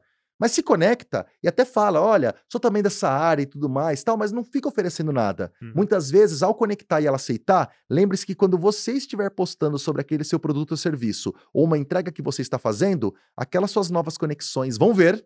Às vezes elas vão falar: opa, olha que a pessoa entrega isso, e elas podem vir no seu perfil te perguntar como é que funciona. Então, às vezes, a conexão não é para a gente já oferecer, é para elas estarem na nossa rede e elas irem acompanhando o nosso trabalho, as nossas divulgações, para se interessar. Inclusive, um case real.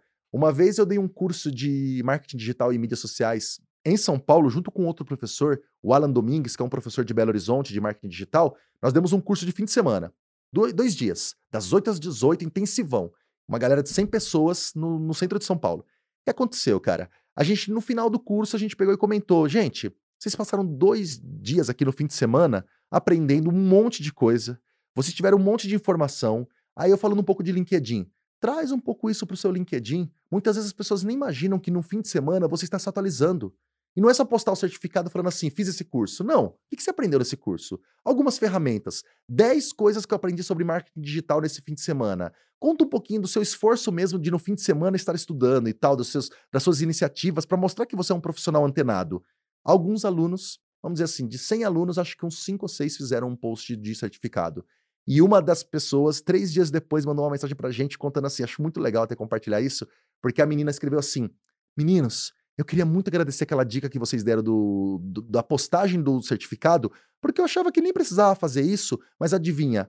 Uma moça que tem uma empresa de mídias sociais, uma agência, que estava na minha rede, que eu nem lembrava que uma vez eu me conectei com ela, viu meu post e me chamou no inbox falando assim, ó, olha, você acredita que eu tô precisando de uma pessoa júnior aqui na minha agência para trabalhar com mídias sociais? Vi que você está estudando isso, você quer fazer uma entrevista comigo? E a menina foi fazer entrevista. Por causa de um post que ela contou que ela estava estudando sobre aquilo. De novo, as pessoas não têm tempo de saber tudo aquilo que a gente está fazendo. Se a gente não postar, elas não saberão e muitas vezes elas nem entenderão o que, que a gente sabe e o que, que a gente não sabe. Então, assim, não tenha vergonha de fazer marketing pessoal, não tenha vergonha de se conectar com pessoas legais, mas manda notinha personalizada, se aproxima, faz de uma maneira humanizada, que essa gentileza geralmente gera a gentileza das pessoas também.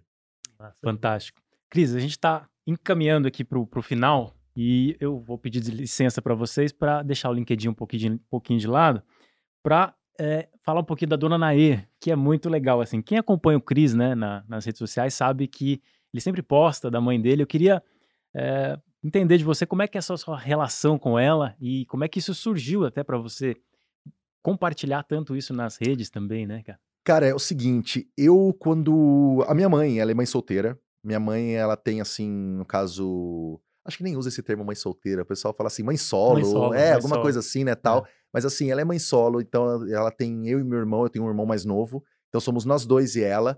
E assim, desde pequeno, a minha mãe sempre lutou muito pra gente poder, eu e meu irmão, assim, ter uma vida legal. E assim, a gente morava numa cidade chamada Varza Paulista, que é do lado ali de Jundiaí, interior de São Paulo. E assim, como minha mãe, ela sempre assim correu muito atrás e passou muita dificuldade, a gente sempre assim morou muito com nossos parentes. Então minha mãe tem quatro irmãs, então às vezes assim, a gente morava com uma tia, morava com outra que cedia um espaço na casa pra gente morar junto com eles. E aí a gente pegou e teve um tempo que a gente morou ah, em Varza Paulista com uma tia minha chamada Sandra. E essa minha tia Sandra, ela tinha uma casa até assim relativamente pequena, mas dividia alguns espaços do, dos cômodos dela para eu, minha mãe e meu irmão. E nisso, a minha tia estava esticando essa casa, ela estava aumentando o espaço. E ela estava construindo assim um, mais cômodos. E essa casa em construção, eu tinha o quê? Uns 14 anos de idade. Eu peguei e falei assim: Poxa, eu tinha minha priminha assim que morava, que era filha da minha tia Sandra, que morava ali junto, os vizinhos também, tinha meu próprio irmão que era pequenininho, e eu falava assim: Poxa, eu acho que eu tô aqui durante o dia no quintal, eu vou ensinar eles a ler e escrever. Eles tinham cinco anos ainda, eram bem novinhos, não estavam nem na escola ainda. E aí eu peguei e criei uma escolinha dentro de uma casa em construção, desses cômodos em construção da casa da minha tia. Então minha mãe ia trabalhar, eu montava a escolinha, e aí eles sentavam assim nas, nas tábuas. Eu, eu montei uma, uma mesa com tábua e lata da própria construção, e eles sentavam naqueles blocos cinzas de 15, que o pessoal fala, os blocos de 15. Uhum. Colocava aqueles blocos no chão, eles sentavam e eu fazia a escolinha lá. E aí o que aconteceu? A minha mãe começou a ver que eu dava escolinha ali, fazia tudo mais, e ela me deu uma lousa. Falou assim: ó, toma aqui uma lousa pra você dar aula para essas crianças e tal. E aí tinha lá a escolinha, colocava lá a lousa e fazia as aulas lá todos os dias, de segunda a sábado. Olha. Eu falei: não, o negócio tinha boletim, tinha reunião de paz, o negócio era sério. sério e aí o que aconteceu? A minha mãe, ela sempre falava assim para mim: calma, Cristiano. Hoje você tem uma escolinha, mas um dia você vai ter uma escolona, você vai ver. E ela sempre me incentivava a isso, que um dia eu ia ser professor. Porque eu tinha esse sonho mesmo, né? E aí, beleza, tava lá, tinha escolinha, ensinei assim toda uma geração ali dessas crianças, até algumas que vieram depois, tal. Mas depois fui crescendo, comecei a ter que trabalhar, comecei a ter que então assim me dedicar a trabalhar de dia, estudar de noite, e tal. Então eu não tinha mais esse tempo da escolinha. Só que isso foi passando, passando, passando. Quando eu comecei a dar minhas primeiras aulas lá em 2014, e quando em 2015 um evento chamou eu e minha mãe para ir no evento, porque o que, que acontece? Só para vocês entenderem, tem essa história, essa história, da escolinha, mas quando eu fui dar minha primeira palestra oficialmente em 2014 num evento lá, o chamado Evento Share, lá em Porto Alegre, cara, eu falei assim, mãe, é a minha primeira vez que eu vou fazer um evento em outro estado, olha só. Aí ela falou assim, tá vendo, menino? Eu falei, você? Aí eu peguei e falei assim, ela falou, eu quero ver as fotinhas quando você voltar. Aí o que eu falei? Pô, mas como é que eu vou conseguir ter foto do evento? Eu vou estar dando palestra, né? Aí lá nos primeiros slides, nesse primeiro evento meu assim grande, eu falei pra galera assim, pessoal, minha mãe tá lá em Jundiaí agora e ela quer ver as fotos depois porque é minha primeira viagem fora de casa, fora de Varza, Jundiaí, né? Que eu já tava morando em Jundiaí nesse caso. E aí eu peguei e falei assim: se alguém puder tirar uma foto minha durante a palestra e postar com a hashtag do evento, depois eu procuro na hashtag e mostro pra minha mãe. Pode ser? Cara, eu nem terminei de falar, subiu um monte de câmera, as pessoas começaram a bater a foto. Aí eu falei assim, ó, eu vou passar tanta informação para vocês que daqui a pouco vocês vão esquecer de Dona Nair. Por isso, de vez em quando, ela vai aparecer nos slides. E aí eu apertei o slide e coloquei uma carinha dela olhando, assim, uma fotinha que eu tinha dela. E a galera caiu na risada. E a galera começou a falar assim, ah, essa Dona Nair e tal. E aí eu comecei a colocar isso. Cara, na próxima palestra, no, um mês depois eu tava em Florianópolis, a história vazou, assim, espalhou. Aí uma galera falando assim, chegava assim no evento, ah, Cris, fiquei sabendo que você apareceu em Porto Alegre, vou mandar fotinha pra Dona Nair, hein? eu falei, nossa, não posso deixar a Dona Nair de fora, não. Então os, coloquei a fotinha da Dona Nair de novo ali. E isso foi crescendo de um jeito, cara, que a galera começou a se envolver com a minha mãe, que ela começou a fazer vídeo pros seguidores no meu Instagram. Ela manda vídeo de Natal, Ano Novo, e ela fala: e aí, meus seguidores, como é que vocês estão e tal? E isso começou a se tornar uma relação muito próxima. Em 2015, um evento fez uma premiação aqui em São Paulo e me chamou e falou assim: traz sua mãe também. E trouxe minha mãe. E de repente, do nada, de surpresa, eles anunciaram no palco: pessoal, e esse ano nós vamos dar uma premiação que é o troféu do profissional de mercado e professor do ano. E eles falaram assim: e de acordo com seleção pública, Cristiano Santos. Cara, eu tremia subindo naquele palco, e aí minha mãe subiu junto. Aí ela subiu, e aí a gente falou junto lá e tal. Aí o pessoal pegou e falou, né? E aí, dona Nair? Daí ela pegou e falou assim: Eu não falei que a escolinha ia virar escolona? Oi. Então, tem toda uma coisa assim da minha mãe ter sempre me motivado. E aí, eu sempre trazer ela assim para as palestras, eu acho que me faz eu perceber assim que tudo isso que eu vivo hoje como professor e palestrante é muito gostoso, é muito lindo, tem palcos com 5 mil pessoas, é muito legal, mas me faz lembrar e nunca me esquecer de onde eu vim. Sabe aquela coisa assim para você nunca se perder? Lembrar das origens, lembrar de como tudo começou. Eu acho que eu que viajo muito, principalmente, eu que estou sempre cada hora numa cidade, quando eu vejo ali a fotinha da Dona Nair, eu acho que é como se eu ainda estivesse ali na minha escolinha. Tanto é que quando eu fui fazer minha primeira palestra internacional nos Estados Unidos, que foi por um convite que me acharam no LinkedIn, uma moça lá nos Estados Unidos me achou via LinkedIn, me convidou, Eu tava lá prestes a palestrar, minha família mandou uma mensagem no WhatsApp. Minha família é muito participativa comigo, me incentivando. Cris, você tinha uma escolinha em Várzea, cara, e agora você vai dar uma palestra em Nova York. Você tem noção disso? Ó, a família tá muito orgulhosa de você, mas nós achamos uma foto aqui que eu acho que você vai querer mostrar na sua primeira palestra internacional. Quando eles mandaram para mim, cara, eles acharam no acervo uma foto da minha escolinha. Ah, eu com olha, 14 anos de idade, sentado com as crianças fazendo um bolo de sur- surpresa de aniversário pra mim. E aí tá assim a fotinho com a lousa, a casa toda em construção, a mesinha e as crianças aplaudindo ali e tal, e tem uma foto eternizada daquele momento. Eu fico até Nossa. emocionado em lembrar disso, porque assim, eu, eu assim, eu mostrei essa foto na minha primeira palestra internacional, e aí na hora que eu mostrei aquilo, assim, a galera tudo assim ficou engajada. E aí, a partir daquele dia, em todas as minhas palestras eu mostro essa foto. E em todas elas eu choro, porque assim, eu sempre olho para aquela escolinha e falo, pô, a gente nunca pode esquecer de onde a gente veio, sabe? Porque a, ge- a gente pode crescer muito e tal, mas eu acho que as origens da gente é o que nos define, sabe? Então, assim, enquanto eu puder, eu sempre vou palestrar e contar da minha escolinha. Vai ter Dona Nair nos meus sl- slides, vai ter homenagem a ela, porque eu acho que assim, a gente não cresce sozinho. O Levi Lopes, que é um grande amigo meu, ele fala sempre assim: ninguém faz sucesso sozinho, e eu vou sempre ser grato a quem me ajuda a chegar até aqui. E a Dona Nair é uma das minhas principais inspirações. Então, quando alguém vê ela ali no slide, quando vê ela assim aparecendo, eu sempre falo no fim da palestra: não é uma personagem inventada para criar engajamento, não, gente. A Dona Nair é muito presente, tanto é que se vocês olharem lá, vocês vão ver assim que a Dona Nair tá sempre falando com os seguidores dela. Então, por isso que essa história para mim é muito importante. Eu acho que assim, é aquele valor que a gente não perde, né, cara? Então ela vai sempre estar nos meus slides, né? Fantástico, cara, fantástico. Cara, infelizmente tá- a conversa tá chegando ao fim, cara. Assim, eu ficava aqui mais umas três horas fácil aqui, cara. Fácil, fácil. É, Cris, eu vou pedir pra você dar uma é, indicação pra galera que tá ouvindo a gente, ouvindo a gente no YouTube. ah, algum conteúdo, livro, podcast, documentário, sei lá. O que, que você quiser, que você acha que pode ajudar, que pode ser útil pra essa turma que. Cara, olha, eu acho muito interessante as pessoas procurarem principalmente alguns profissionais que eu vou indicar aqui agora, que esses profissionais são minha inspiração e são pessoas que estão produzindo um conteúdo bacana nas redes sociais e também já tem livros publicados e tal, porque assim é tanta coisa, mas ó, alguns nomes. Pedro Caramês. O Pedro Caramês é um português que me inspirou muito no meu começo de carreira como LinkedIn. Ele mora lá em- na cidade do Porto, em Portugal. Eu conheci LinkedIn através dele quando eu fiz um curso com ele em 2013 aqui no Brasil.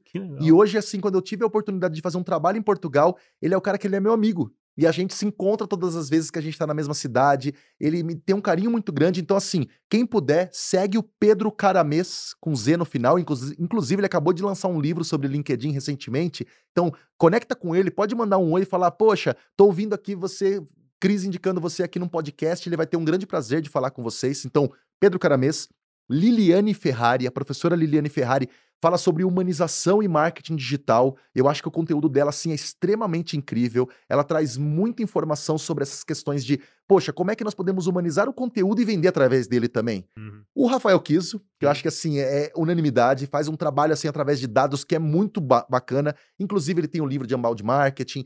Ele tem uma parceria muito grande com a professora Marta Gabriel, Uhum. que a Marta Gabriel também é outra pessoa que Também, procurem nas redes sociais. Tem a professora Eleonora Diniz. Ela ia vir hoje aqui. Ela ia vir hoje? Ela ia vir Pois antes é. de você, mas aconteceu um imprevisto lá. Olha pôde que vir. legal. Então, olha aí, ó, galera. Vai É. ter então um podcast aqui. Quem não ouviu ainda vai ouvir o da, ouvir, da Eleonora. Diniz. Entende de dados de uma maneira assim, Google Analytics. Inclusive, ela tá fazendo até análises de quem vai sair do paredão do BBB Uhum. através de menção em rede social. E sempre acerta, É porque na verdade, incrível. assim, as redes já dão sinal, mesmo sem a gente saber quanto que tá a votação. Então é muito louco isso, a Eleonora Diniz. A Paula Tebet.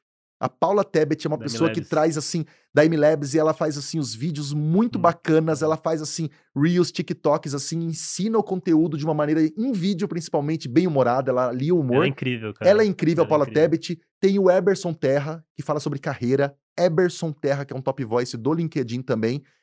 Cara, é muita gente que muita eu acho que gente. assim, se deixar aqui, eu vou fazer uma embora. listona, mas assim, de verdade, comecem a seguir essas pessoas que estou citando, que vocês vão ter acesso ali. Ah, mais um.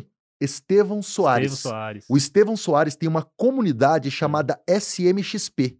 Procurem essa comunidade SMXP, que é uma comunidade de marketing digital, que as pessoas pagam uma mensalidade assim super em Encontro. conta. E adivinha, dentro da comunidade eles têm acesso a conteúdos gravados, aulas ao vivo, podcasts, webinars, lives, tudo isso e também num ambiente de colaboração onde os próprios usuários ali do mercado vão se ajudando. Então é legal também essas comunidades de marketing digital para você aprender um pouco mais. Então isso aqui é só o começo de várias pessoas assim que eu indicaria aqui, porque tem muita Tem gente muita assim gente bacana no mercado. Muita gente boa. Ô, Cris, quem quiser falar com você, te encontrar nas redes sociais, por onde te acha, fala um pouquinho aí do que você faz, do, do trabalho, consultoria e tudo mais. Show. Bom, hoje eu estou bastante focado em palestras, cursos e consultorias. Então eu trabalho tanto com a parte de LinkedIn, seja LinkedIn para carreira, para empresas, LinkedIn para marca empregadora, employer brand, treinamento para funcionários, palestras em eventos, em universidades, tudo mais. Quem quiser me contratar, é contato arroba santoscristiano.com.br. Esse é meu e-mail e mais informações estão no meu site, que é santoscristiano.com.br. E nas redes sociais também pode me chamar, arroba santoscristianobr. Em qualquer rede social vocês me encontram, mas lá no meu site vai encontrar link para todas elas também, para os meus serviços, para as informações. Então, santoscristiano.com.br é o começo de tudo aí. Qualquer ca- canal que as pessoas me escreverem, eu vou responder. Eu tenho esse costume, assim, que é um valor meu, de responder todo mundo, todos os comentários, em todas as redes, em todas as marcações, em todas as DMs. Isso aí eu faço com muito carinho, porque eu quero estar perto do meu público, dos meus clientes, eu quero entendê-los e quero conversar com eles. Então pode me escrever. Quem aí ouviu o podcast, quiser mandar pelo menos um oi, Oi. aí, fiquem super à vontade, que eu vou ter muito prazer aí de poder falar com vocês. Cara, é incrível. A gente até tava falando disso, né? Eu falei pro É. Daniel, falei, pô, a gente vai chamar o Cris, será que ele vai topar vir? O Daniel falou, cara, ele é um cara incrível, cara. Ele, ele responde, ele é um cara, meu, super afim de ajudar, super generoso. Então, obrigado de novo por ter aceitado o convite. É uma honra ter você aqui no nosso podcast. É, Pena que o tempo é corrido, enfim, mas a gente marca outros mais pra frente, quem sabe. Com certeza, aceito totalmente o convite novamente. Muito bom. Galera, a gente vai ficando por aqui. Espero que vocês tenham curtido esse, esse episódio especial sobre LinkedIn aqui Foi no aula, né? podcast. É, foi uma aula, né, praticamente. Aqui no podcast Next Level. Se você curtiu, né, deixa aí o seu joinha. Se você tá ouvindo isso aqui no Spotify, avalia o podcast aí, dá cinco estrelinhas lá, a gente vai ficar muito feliz. É, e se você não conhece a Mirago ainda, entra lá no site mirago.com.br e vai lá conhecer. Tem uma série de cursos lá, dezenas de cursos para você que quer se especializar em marketing digital e aprender mais e evoluir na carreira. Vamos ficando por aqui. Cris, muito obrigado de novo. Muito gente, obrigado. e a gente se vê numa próxima, galera. Valeu, tchau, tchau.